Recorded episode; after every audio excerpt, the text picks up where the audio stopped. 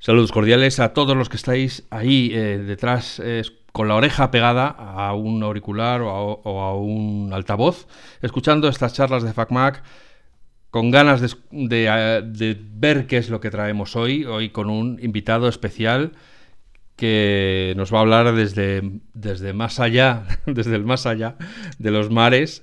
Eh, es Mark Back, un video editor, bueno, ahora hablaremos con él si es etalonador, si es montaje, montador, no sé, porque como tienen tantas palabras, ya sabéis que yo normalmente cuando empezamos con las nomenclaturas me distraigo y prefiero que lo digan ellos.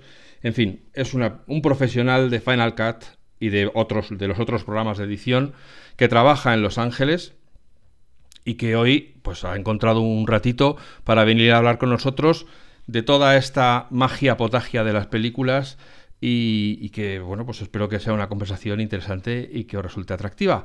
Voy a saludarle y empezamos a hablar con él. Hola Marc, buenos días, buenas tardes, buenas noches, ¿qué tal estás?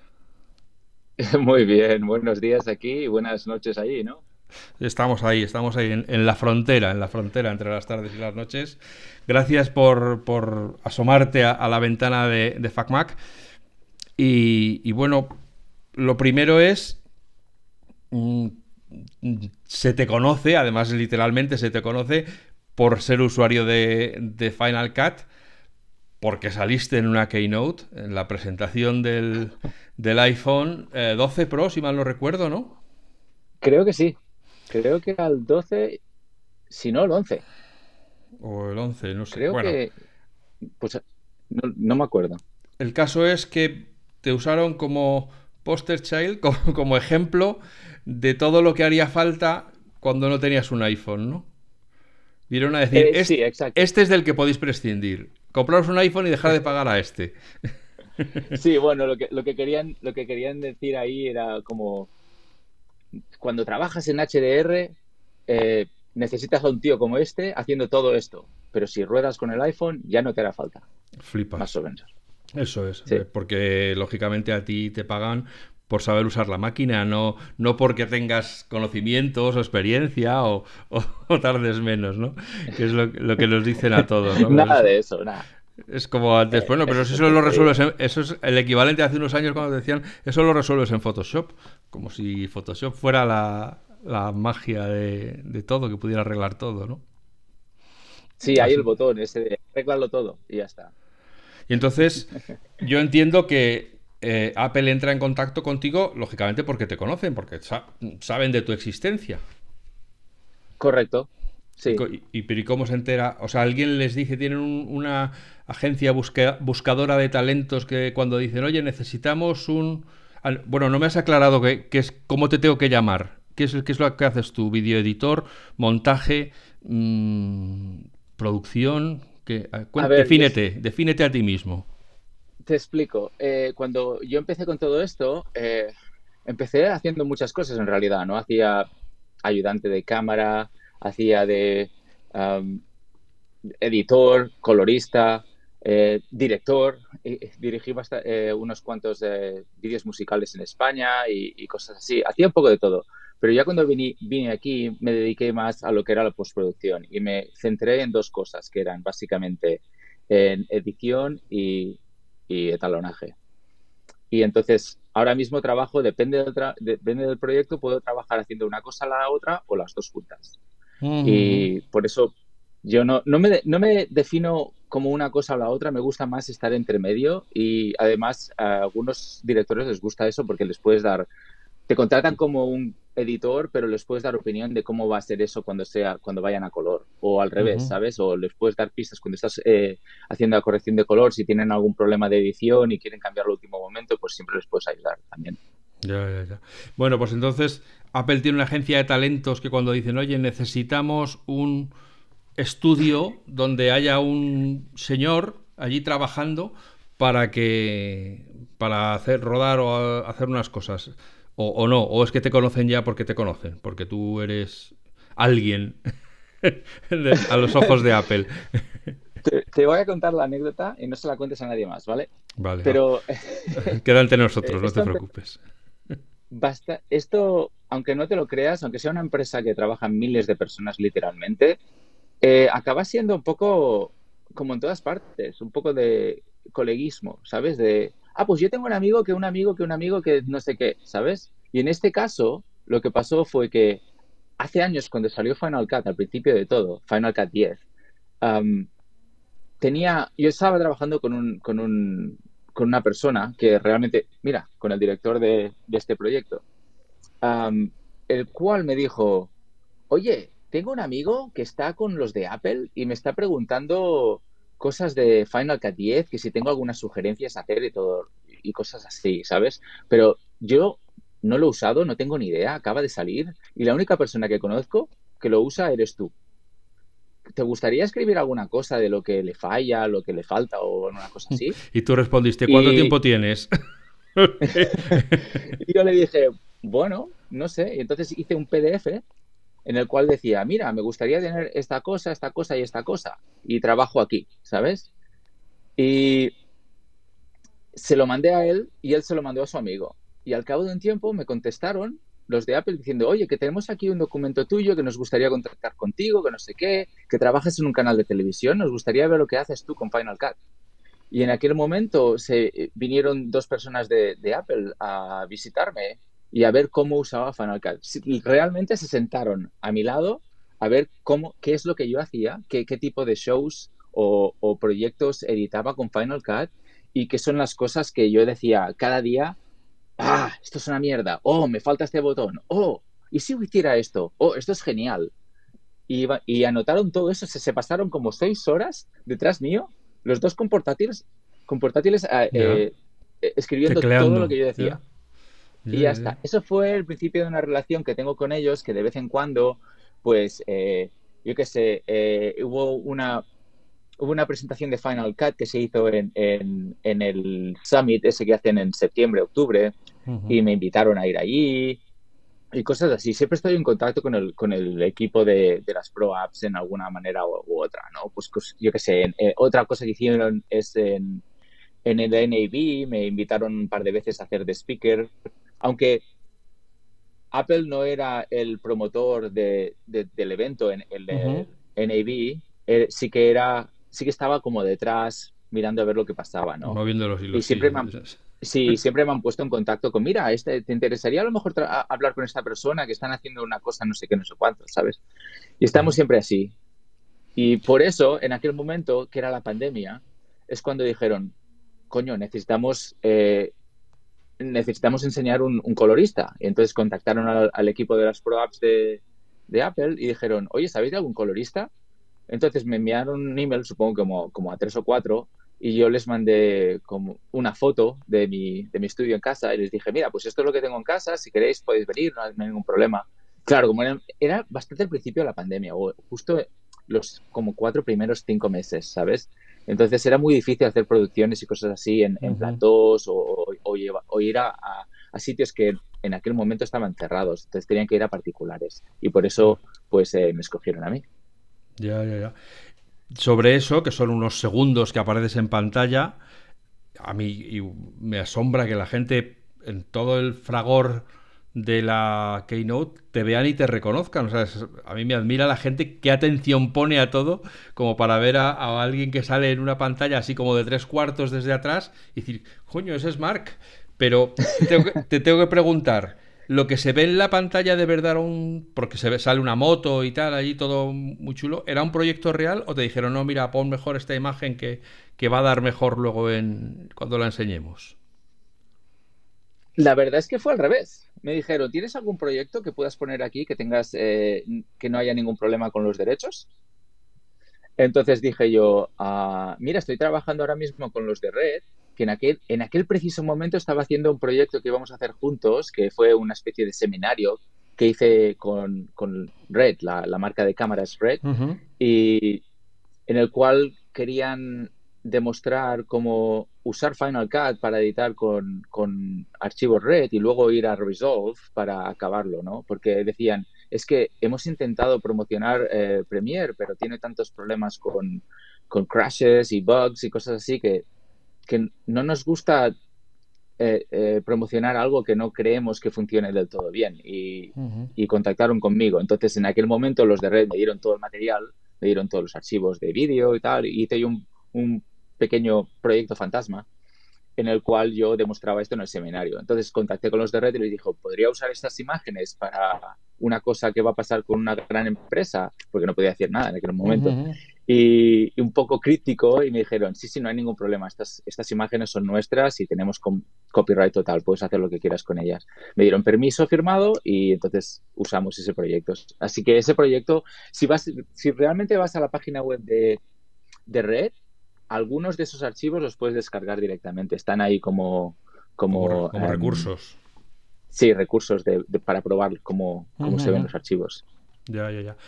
Y la pregunta que también te tengo que hacer es, ¿por eso te pagaron? ¿Por ese tiempo que ocuparon tu estudio? Me pagaron como modelo, sí. Como, modelo. Modelo. no, o sea, no, pero es algo que ellos vienen y dicen, toma, cómprate un bocadillo o, es algo que se negocia y tú, ¿y cuánto nos costaría? ¿Cuánto no sé, o no?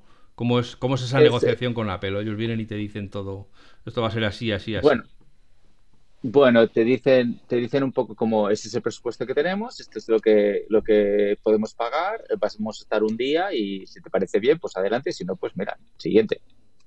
Ya, ya, ya. Era bastante, es, bastante así. Y pagaron más o menos lo que se paga en, en estas cosas ni, ni, ni, era una barbaridad ni tampoco era muy bajo, era un, precio normal. ¿Y te ha traído algún trabajo haber salido? En, te, ha, hecho famoso? La gente ahora te, señala por la calle y dice, mira, este es el de la Keynote. Sí, cada día. qué va, qué va, qué va. Como muchos al revés, ¿no? Que alguna vez en algún contrato, por ejemplo, en el último trabajo que, que he estado trabajando, que era una empresa que hacía cosas para YouTube, eh, cuando cuando me contrataron, nos hacían, di alguna cosa curiosa de, ti, ¿no? Pues les tuve que decir, ah, pues estaba en la presentación de, esto, de Apple.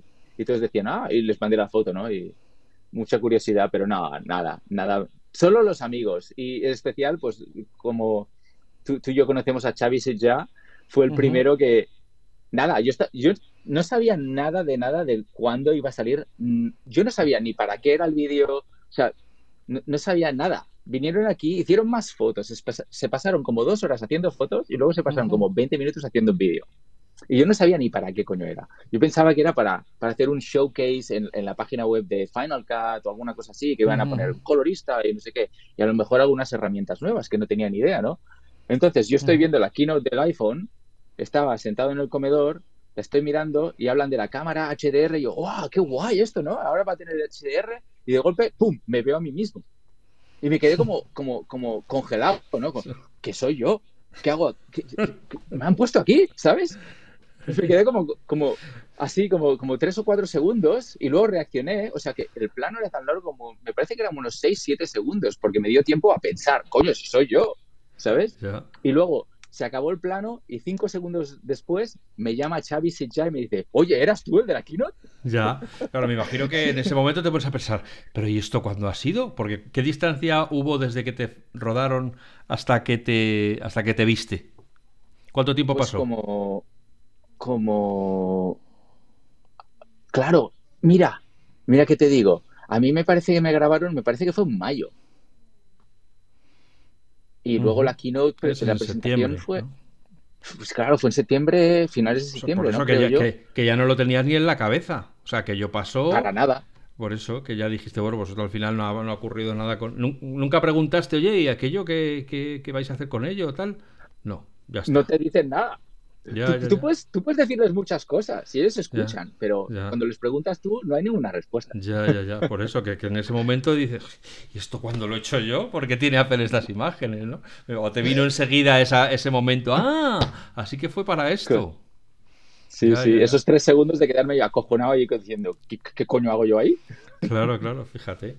Oye, pues qué bien, qué bien. Eso. Eh, ah, lo que, sí que te quiero decir, antes de, antes de que continúes, todo lo que veías en la, en, la pantalla, por ejemplo, las tres pantallas de X, XDR, estas pantallas me las trajeron ellos y luego me pusieron un Mac Pro que también lo pusieron ellos. Yo tengo un iMac Pro ahora mismo trabajando y trabajo con una pantalla 5K y no querían que hubiera un monitor. Por ejemplo, mira, ese es el monitor, por ejemplo, que con, las pantallas HDR, las, el que comparaban y decían, mira, este monitor vale 30 mil dólares, no sé qué, no sé cuánto, si la pantalla XR es casi tan buena o mejor, ya. ¿sabes? Pues, pues no querían que estuviera este, este allí y pusieron tres pantallas XDR, y, pero todo lo que hay en el escritorio, que era el controlador este de, corrección de color y todo esto, todo, era mío. Y el escritorio también, todo. O sea que en realidad tú no tienes un Mac Pro. no. Porque yo no tengo Mac Pro. En las fotos fijas sí que se ve perfectamente iluminado el Mac Pro ahí encima de la mesa marcando paquete. Bueno, podría decir que, lo, que sí tenía un Mac Pro en aquella época y lo tuve durante siete meses. Ah, porque te lo dejaron de, de, prueba. ok. Sí, sí, básicamente con dos pantallas. Lo tuve durante siete meses para yo probar. Y también querían que les, oye, si se te ocurre alguna cosa que le podemos meter aquí a esto, mándanos un email, ¿sabes? Y yo les dije, pues, ah, pues mira, me gustaría tener un puerto aquí o un puerto allá, cosas así, ¿sabes? O me parece que... Les dije, yo, por ejemplo, les dije que estaría muy bien porque normalmente, ves, si tú que ahora me estás viendo en vídeo, eh, detrás, de esta, detrás de esta luz, verás que hay, hay una luz que ponemos como corrección de color para, para, que nos dé un poco más de contraste, ¿no? Y les dije yo, si esto es una pantalla profesional, ¿por qué no le ponéis ya esta luz aquí detrás? Y cosas así. Que no lo han puesto. Por ahora no. Ya, hay que esperar ahora cuando llegue el Mac Pro. A ver, que, a, veces, a veces les dices, me gusta el color rojo y pasan cinco años y luego ves que hacen algo rojo. ¿sabes? sí que se tardan mucho. que es que ya se me empiezan a acumular los temas. Vamos a ver, has mencionado que tú fuiste de los primeros en adoptar Final Cut X, 10 o, X o como, se, como se quiera decir, ¿no?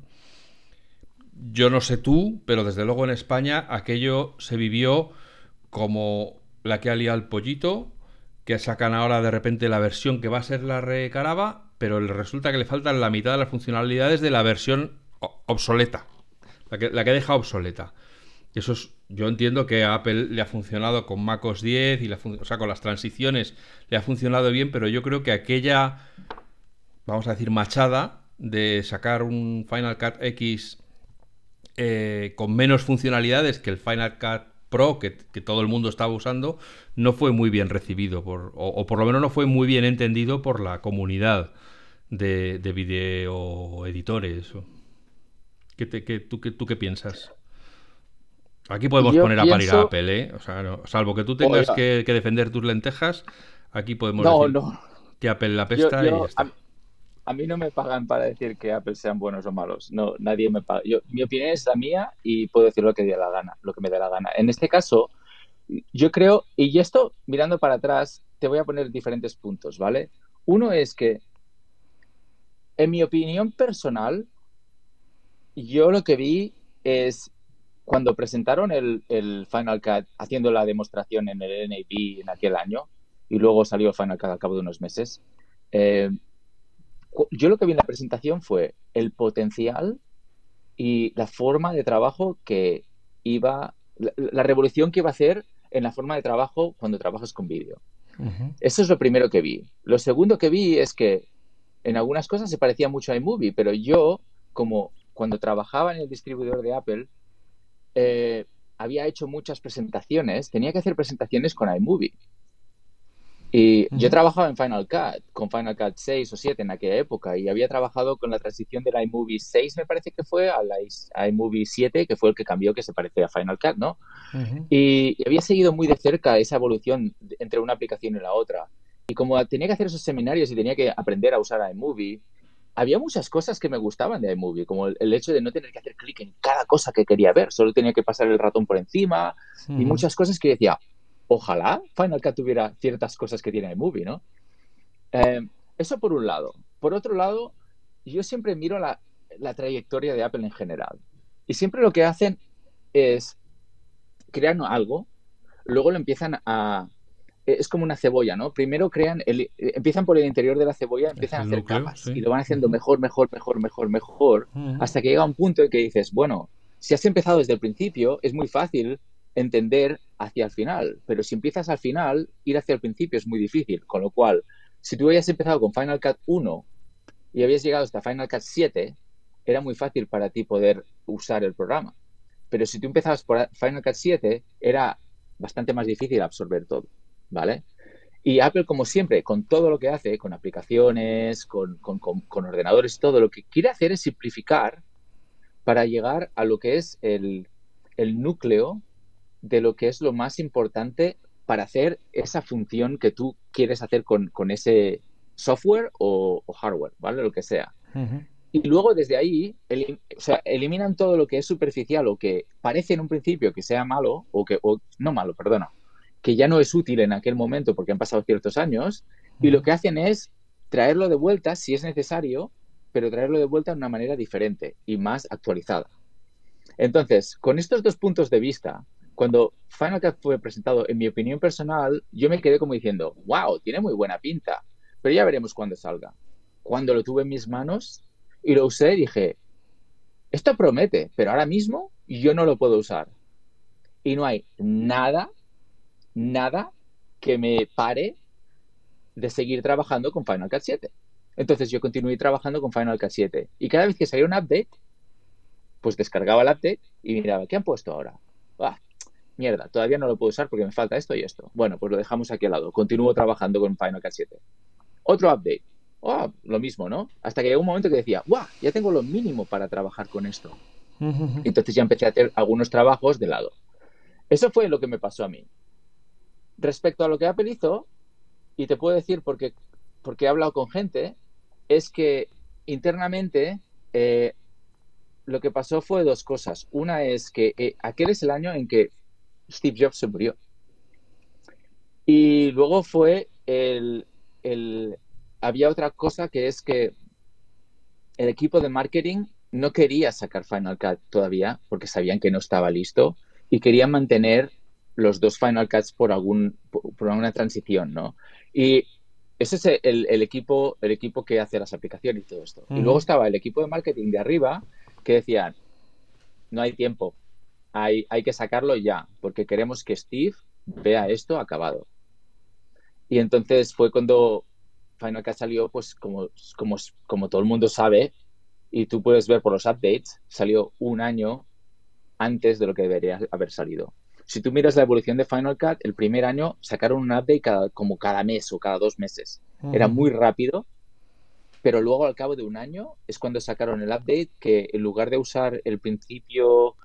Cuando, salió Final Cut era muy, muy, muy como iMovie, ¿no? Que todos los proyectos se te cargaban y tú podías ver todo, todo, eh, eh, todos los archivos de todos los proyectos al mismo tiempo cuando lo abrías. Y luego cambiaron a usar librerías, que tú abrías una librería, que es lo que se llama se llama librería, pero es un proyecto básicamente, ¿no? Y tú abrías ese proyecto y puedes ver todos los archivos de solo ese proyecto, con todos los timelines de solo ese proyecto. Y ese fue el cambio al, cabo de un año y pico. Y así es como debería haber salido Final Cut desde el principio. Pero salió demasiado pronto. Entonces, no dejaron hacer ese, los de marketing de las de arriba de todo. Los Schiller, los Schiller de turno, ¿sí? Sí, dijeron, no, no, no, no si sale Final Cut, Final Cut es el que va a usar todo el mundo y no podemos vender Final Cut 7. Pero los de abajo decían, no, no, que tenemos que venderlo, porque hay compañías que acaban de comprar a lo mejor la, como 20 puestos de Final Cut, 50 puestos de Final Cut, universidades que han comprado 200, ¿sabes? Y, todo es, lo acaban de comprar ayer. Lo que no puedes hacer es decir, ya no te damos soporte en nada de esto, ¿sabes? Y eso es lo que pasó. De ahí hubo mucha gente como es que es como, también son un poco no sé cómo decirlo, sin, ofender a nadie, pero un poco como, oh, es que han sacado Final Cut 10 hoy, ya no puedo usar Final Cut 7. Es como, nadie te impide seguir trabajando con tu aplicación, como si quieres. Hay gente que te mira. ¿Cuál fue la película de los Oscars de esa película? No me acuerdo el nombre. La película coreana que ganó el Oscar hace dos años o tres. Parásitos. Esa fue Final Cut 7. ¿Sabes? Final Cut 7. Hace como tres años. Parásitos. O sea que Parasites. Sí, Parásitos, Parasite, sí, correcto. Eh, pues esa película fue tan Final Cut 7, nadie, nadie le dijo, oye, ya no puedes usar Final Cut 7 porque hay una actualización, ¿sabes? No. Pero bueno, esa es mi opinión personal, ¿sabes? Y eso es, eso es como yo vi el, proceso. Yo vi, vi dónde querían ir y, no me fijé en lo que estaba pasando hoy, sino que yo veía la, proyección de dónde iba a estar en, en, un año, digamos, o tres años, o cinco.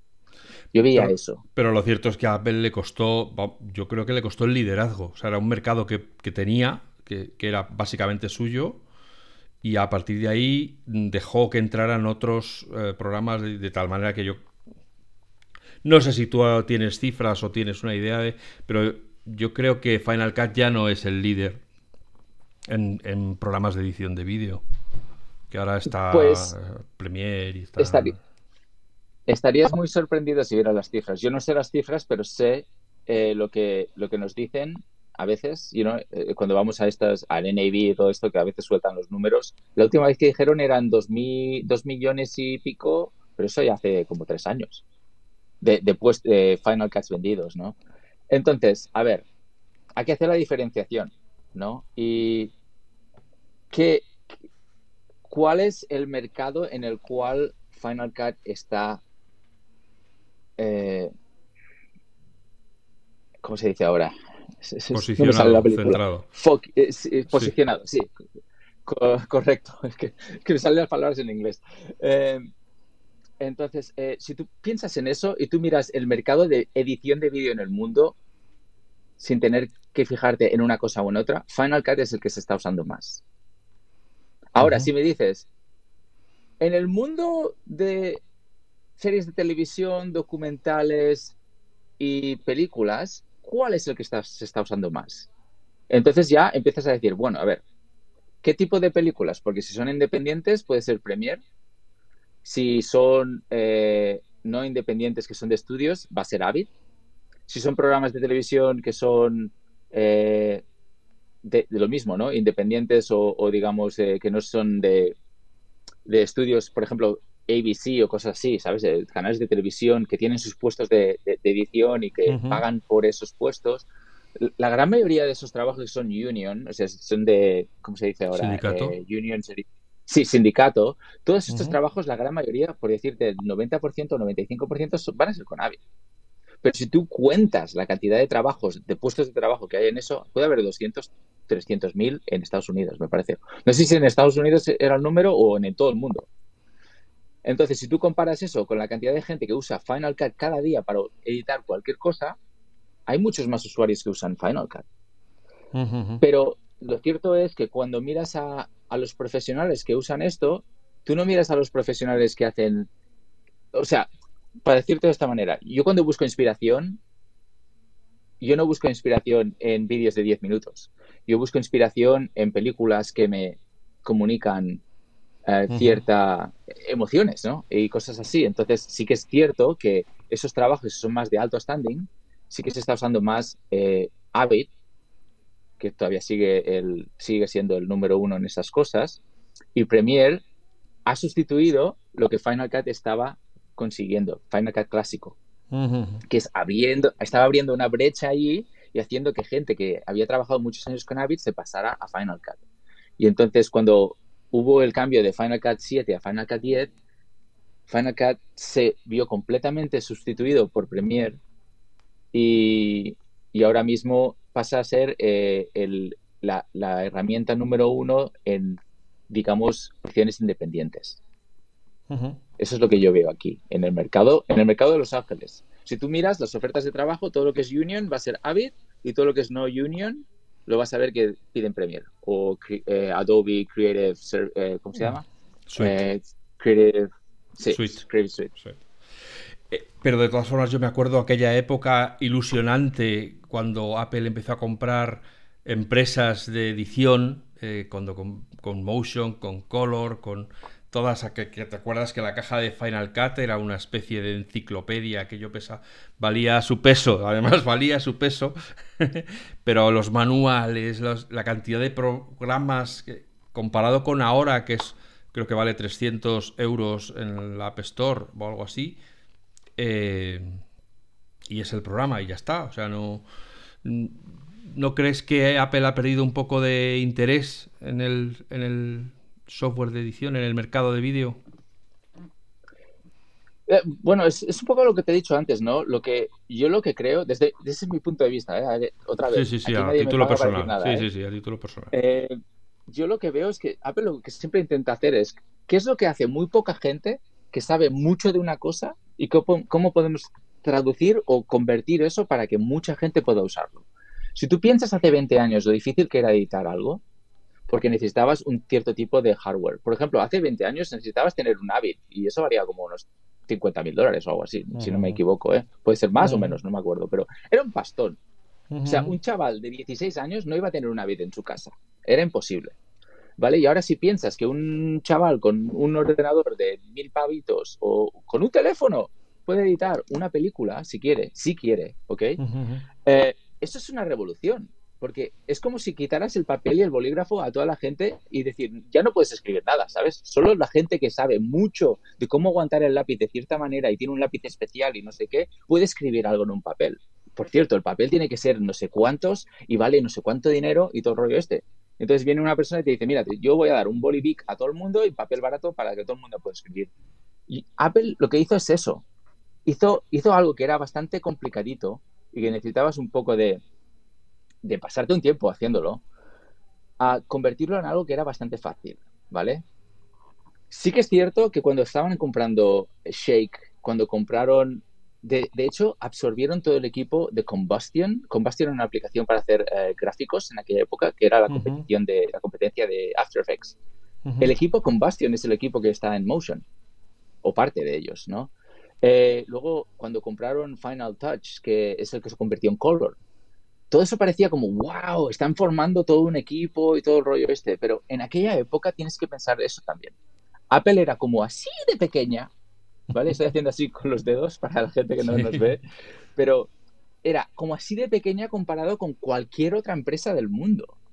Y, y ya más en concreto comparado con Dell, IBM, con Microsoft, con cualquiera. Eran una cosa tan pequeña que no importaba para nada. Hoy en día, cualquier cosa que hagan se va a ver con la lupa de si están haciendo alguna táctica de, ¿cómo se dice?, de monopolio. Entonces, cualquier cosa que sea, vamos a abarcar todo el mercado, eso no se puede decir.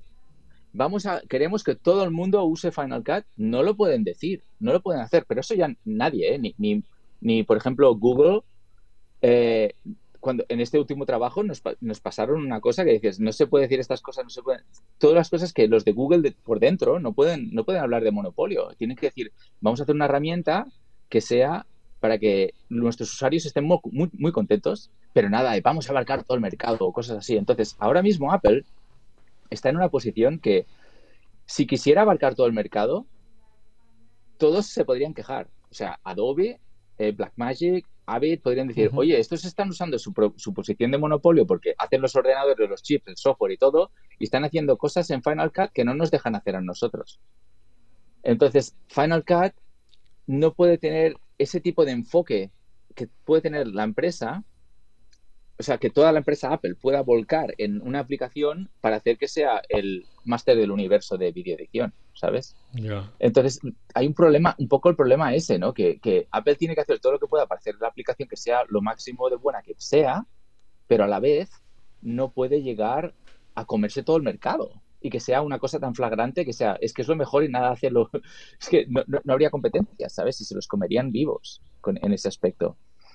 Entonces, volviendo un poco a lo que tú decías, en aquella época Apple era tan pequeño que sí que podía abarcar y podía absorber todo esto para hacer todo el equipo este de aplicaciones, que era el estudio, para hacer que, digamos, que una empresa pueda comparar solo esa cosa y ya funciona todo correctamente. En aquella época se lo podía hacer, pero ahora mismo no lo pueden hacer. Entonces, sacar una solución que se coma todo el mercado o que abarque todo el mercado no es, no es, una, no es una cosa que ellos estén buscando, porque ellos lo que, lo que buscan es dar soluciones que abarquen a todo el mundo, pero que no se coman un, mercado específico. Entonces, eh, ¿qué es lo que creo yo de todo esto? ¿Me gustaría que tuviera cosas más especializadas? Por supuesto. ¿Me gustaría que Final Cut tuviera cosas mucho más de ¿cómo se dice? No sé si esto se dice en español, pero de nicho de mercado, en el cual sea una cosa específica para lo que, yo que sé, para los que editan películas de cine o para los que editan documentales y te ponen un feature ahí especial para esto, sí que me gustaría. Me gustaría que hubiera un estudio en el cual, eh, en, un, en, una, en un mundo eh, hipotético, eh, Final Cut hablara perfectamente con Logic y se podían mandar timelines o copiar y pegar de una aplicación a la otra entre Final Cut, Logic o Final Cut y Motion o de hecho, como Resolve, que no hubiera ni que cambiar de aplicación, que solo hubiera que darle un botón y te cambia todo el, interfaz y estás de golpe y porrazo haciendo motion graphics o das otra vez y estás haciendo edición de, de audio. ¿Me gustaría todo esto? Por supuesto que me gustaría. Pero a la vez entiendo en la posición en la que está Apple y me mantengo un poco como, bueno, es lo que hay, ¿sabes? Y yo soy el, el que decido, este, ¿es esta la herramienta que quiero usar para este proyecto o no? Y cuando voy a eso y tengo que hacer solo edición, te digo que, en mi opinión, no hay nada que se parezca a Final Cut. Eso, lo, eso, es lo que te iba a preguntar. Yo supongo que después de tantos años, Final Cut ahora mismo sí que es una herramienta competitiva con sus fortalezas y sus debilidades, pero para algunas cosas será la herramienta idónea, me imagino. Correcto. Para mí, si solo tengo que editar, si no tengo que hacer nada más, Final Cut es la herramienta perfecta. Porque me permite editar sin pensar. Es decir, cuando, cuando tú editas, tú no editas en Final Cut. Tú editas en tu cabeza. Tú piensas, ah, me estás viendo algo y dices, me gustaría hacer un corte aquí. O me gustaría extender esto allá. O me gustaría cambiar este, este plano por el otro plano. O me gustaría mover toda esta escena de aquí allí, porque tiene que pasar un minuto después. Todo esto que yo he dicho pasa en mi cabeza. Esto no pasa en Final Cut, no pasa en Premiere. Es mi imaginación que lo ve. Entonces, la aplicación que me permite hacer lo que yo he visto en mi cabeza hasta verlo reflejado en la pantalla en menos pasos y más fácilmente es Final Cut. Es que no tengo para exportar esto, es que me falta la herramienta, es que no sé qué. Me da igual. Cuando estoy editando, es la herramienta que me deja hacer todo eso en menos pasos. Y por eso es la mejor. No es porque cuando exportas, exporte un minuto más rápido que el otro. Porque al, fin y al cabo, cuando tú estás exportando, te vas. Tú das export y te vas a tomar un café o te vas a hablar con tu, con tu amigo en por teléfono o con tu esposa o lo que sea, ¿sabes? Haces cosas así. El hecho de que exporte cinco minutos más rápido o menos, eso son tonterías. Es, lo que pasa es que eso es lo único que puedes medir cuando estás probando un ordenador. ¿Sabes? Si yo te digo, es que yo edito cinco minutos más rápido que tú porque tengo que hacer menos pasos, hmm. me puedes decir, ah, es que tú, sabes, tú, le das a los botones más rápido que yo, ¿sabes? No, es que yo doy siete pasos y tú das 20, ¿sabes? Y entonces hay, luego pasa al revés. Hay editores de Avid que llevan haciendo esto durante 30 años, que esos 20 pasos para hacer algo que yo tengo que hacer en Final Cut con 3, se los tienen tan mamados que te hacen tu, en un segundo. ¿Sabes? Entonces, claro, eso, ¿cómo lo mides eso, no? Entonces, para mí es la libertad que tengo de pensar algo y verlo reflejado en menos pasos y sin tenerme que preocupar. Eh, ¿Sabes? Cuando estás trabajando que ves aquí el timeline y dices, bueno, ¿en qué track voy a poner esto? ¿En qué track? ¿Es el 3, el 4? ¿Cuál, tengo activo? Espera un momento. Entonces ya el, foco de atención ya no es en lo que había en mi imaginación, es en el en el apartado técnico de qué botón tengo que darle para darle a ese track o para no darle a ese track. es, esa es la diferencia con Final Cut. Y por eso yo creo que es superior en edición. Luego dices, es que tengo que hacer corrección de color o tengo que hacer mezcla a la vez que alguien está haciendo la corrección de color o a la vez que hace... Entonces ya es otra historia, ¿no? Pero si es edición, yes. Yo, digo, sí. digo, digo sí. Eh, pero entonces, los iguales a Final Cut, ¿cuáles serían? ¿Avid? ¿Los iguales a qué te refieres? Sí, los que compiten. los que compiten. yo soy uno que quiere ponerse a hacer. A editar, que quiere, porque tiene un cliente que le ha dicho, oye, hacemos un vídeo, venga, si yo te lo edito. Me voy a comprar una aplicación. Y, entonces, eh, ¿con cuál, con cuál, ¿entre cuáles tendría que elegir? Para, para empezar. Pues. He hecho, pues hecho vídeos con mi iPhone, chi, chi, chi, porque me han dicho que filma muy bien. Y ahora, venga, voy a hacer una cosa que parezca profesional. Y no, sin obviando los iMovies de, de, consumo, ¿no? Ok. Pues si quitamos las aplicaciones, digamos, de consumidor que podría ser eh, el, el, el, iMovie, que puede estar en tu iPhone, ya pasamos a lo que es. Eh, tienes Final Cut. Y seguro que me dejo alguno, ¿eh? o sea que no, no, me, no me critiquéis, pero tienes Final Cut, tienes eh, Lightworks, tienes uh, Sony Vegas, tienes eh, Media 100, creo que todavía existe, tienes Avid, tienes Premiere, tienes Resolve y seguro que hay alguna otra que me acuerdo. Ah, bueno, sí, Sony sacó otra serie de aplicaciones, aparte de Sony Vegas, que se llaman Sony Catalyst o, algo así, que, que, estaban muy basadas en, en, interfaz, como Final Cut muy modernizado y estaba bastante bien, pero creo que lo han dejado un poco de lado. Ellos sí que querían hacer la transición de, vamos a tardar varios años en cambiar de Sony Vegas a esto de Catalyst, pero yo que sé, han pasado como siete años y todavía están en la transición. O sea, había estos que yo me acuerdo y seguro que hay algún otro que, es profesional que, no me acuerdo. Pero mira, ocho he contado. Vale. Esos compiten, digamos, codo con codo por la atención de los, de los que están trabajando. En, entre esos, si tuvieras que decir, el mejor es eh, este, el segundo es este y el tercero es este. Los tres primeros. ¿quién, con, con, cuáles uno debería bajarse la demo para ver con cuál se maneja mejor?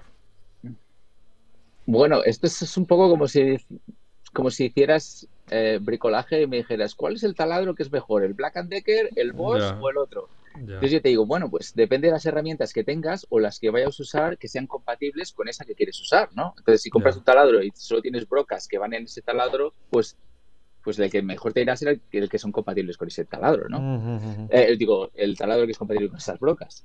En este caso, yo personalmente me gusta más Resolve, primero porque llevo muchos años trabajando en corrección de color usándolo, pero no solo por eso, es porque es una aplicación que la han construido en los últimos años y se nota. Cuando estás trabajando en el timeline, es una aplicación moderna eh, que es muy, eh, eh, ¿cómo se dice? responsive. Em, que responde muy bien, sí, que es muy ágil. Sí, que responde, sí, es muy ágil y responde muy bien. Se nota que, que, está pensada en el mundo de hoy en día.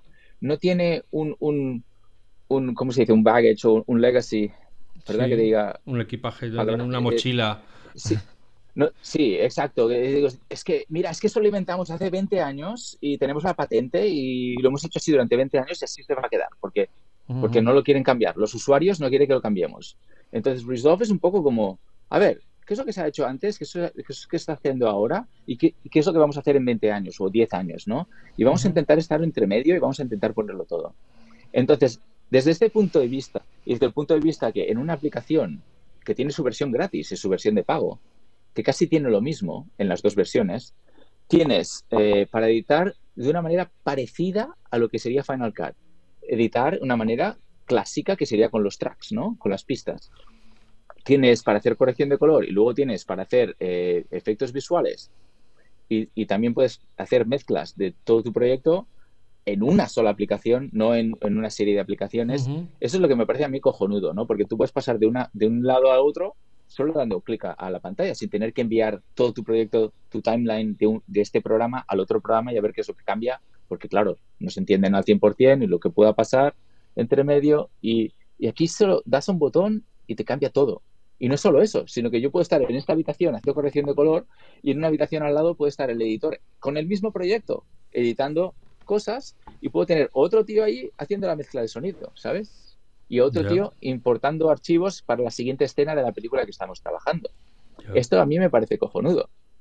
Y Premiere y Avid tienen cosas para hacer en conjunto, para hacer en, ¿cómo se dice? Eh, para trabajar en equipo, pero el aspecto de Resolve siendo una sola aplicación en lugar de ser diferentes aplicaciones y poder trabajar en diferentes estados de, digamos, corrección, o sea, color, sonido y edición de vídeo al mismo tiempo, eso es lo que para mí es, acojonante.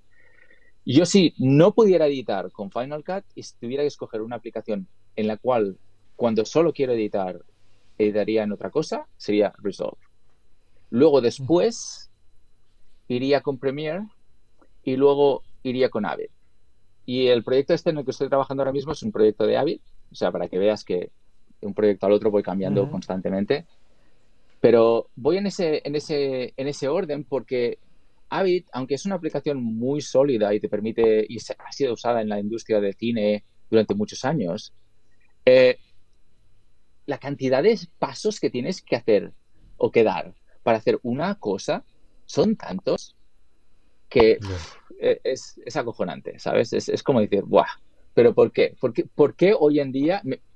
Vale, hace 20 años cuando se creó esto, está muy bien. Pero hoy en día, ¿por qué siguen siendo 20 pasos y no 3? ¿Sabes? Por, por, eso ese orden, ¿no? Ajá. Y yo, bueno, ya lo he dicho en otros, en otros episodios, yo, bueno, no es ningún secreto que en la conferencia de desarrolladores se espera que Apple por lo menos anuncie, es decir, enseñe cómo va a ser el Mac Pro nuevo. Y yo creo que ahí va a anunciar una versión de Final Cut para el M1 y para el con todos los y yo creo que toda esta falta de, actualizaciones de Final Cut, de actualizaciones sonadas, no de nuevas eh, funcionalidades, no las actualizaciones de digamos de, diario, de pues hemos corregido errores y ahora ahora puedes hacer eh, no sé qué, no cosas que dices merece la pena enseñarlas en una keynote yo creo que podría ser un buen momento para que Apple eh, le dijera a los a, este mercado que ha sido tan suyo, oye, que no nos olvidamos de, vosotros, que seguís siendo importantes, ¿no? Ah, bueno, yo te puedo decir que si, si tú tienes un email de una persona de Apple y les mandas un email diciendo, oye, yo creo que deberíais poner esto en la aplicación X, poner esto en la aplicación Pages, ¿sabes? Se lo van a leer y se lo leen todo, ¿eh? O sea, todo lo archivan y lo tienen ahí categorizado y luego lo que hacen es ver cuánta gente pide ciertas, ciertos features y, y, van a poner una especie de calendario de, bueno, cuándo tenemos que sacar cierta cosa o cierta otra cosa. Pero lo que pasa es que todo eso se va, se va al cubo de la basura en el momento en que Apple decide, vamos a cambiar de OpenGL a OpenCL. Para todo lo que estás haciendo y haz que el motor de Final Cut trabaje perfectamente en OpenCL. Entonces, paran todo esto, se ponen ahí a programar, sacan el Final Cut, bueno, ahora vamos a traer la lista de cosas que teníamos que hacer, ¿no? Entonces dicen, sí, sí, sí, sí, sí, párate.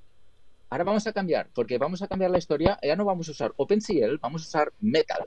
O sea, tienes que ponerte las pilas a programar otra vez todo lo que es el, el motor de funcionamiento de Final Cut para que funcione en Metal. Venga, va, Metal. Luego lo mismo con, vamos a cambiar a Apple Silicon, luego no sé qué, luego no sé cuántos. Entonces, Apple lo que está usando es, usa Apple global, ¿eh? no, no, no, no el equipo de aplicaciones de profesionales. Apple en global está usando Final Cut para poder decir, mira, nuestra aplicación es la más rápida porque saca todos los recursos de software y hardware que tenemos. Con lo cual, la prioridad de Apple en global, de lo que tiene que hacer la aplicación, es poder demostrar estas cosas. Esto es completamente distinto de lo que el equipo querría hacer, a lo mejor, ¿no?